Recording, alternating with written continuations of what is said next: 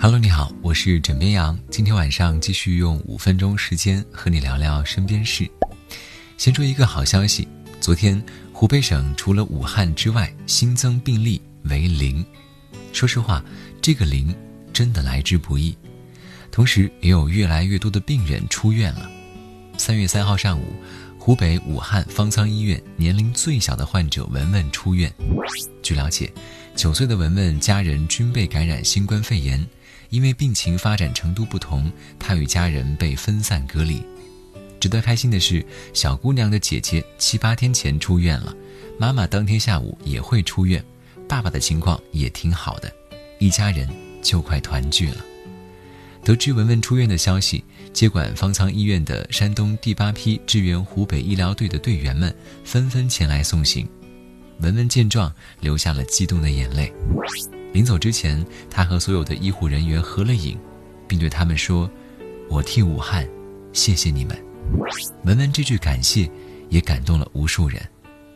有网友说：“这不仅仅是你的武汉，也是我们大家的武汉。”谢谢。在抗击疫情期间，医护人员除了给每位病患细心的照顾，也带来了不少的欢乐时刻。近日，在湖北武汉方舱医院内，来自黑龙江齐齐哈尔的医生郝仁义正在带领患者跳东北秧歌。他们腰上系着红绸子，扭起秧歌儿。郝医生说：“因为患者们的日常娱乐比较少，而且东北秧歌简单易学，就想把这种有东北特色的舞蹈教给大伙儿。”枕边羊想说，看着视频中大家其乐融融的样子，真好。戴口罩、少出门、少接触，已经成为了全国人民的共识。而为了减少接触，我们的技术人员们也在努力着。近日，安徽合肥首台空气成像无接触电梯按钮终端在合肥高新区正式投用。这个设备呢，利用空气成像技术。使用者只需要点击这个空气屏幕，就能够抵达想要的楼层。而除了空气成像之外，四川绵阳市的一家电梯公司呢，根据新冠肺炎疫情的需求，用十天时间研发出了智能防疫电梯。不仅可以通过语音下达指令，还可以用手机二维码扫一扫下达指令，实现乘坐电梯零接触操作。啥都不说了，点赞吧！接下来将视角转向天空。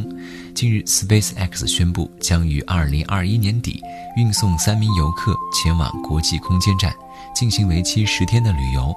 据了解，此前已经有七名普通人前往过国际空间站，这次发射将是第一次完全私人的国际空间站之旅。各位，不知道你是否记得自己十一岁的时候在干嘛呢？近日，东京奥运会乒乓球西亚区预选赛落幕，叙利亚十一岁小花扎扎夺得女单冠军，获得了入围东京奥运会的资格。因为奥运预选赛还没有全部结束，但就目前来看，她极有可能成为本届东京奥运会年龄最小的选手，也将是五十二年内年龄最小的奥运选手。祝她好运吧！好了，今天呢，先跟你聊到这里，我是枕边羊。跟你说晚安好梦。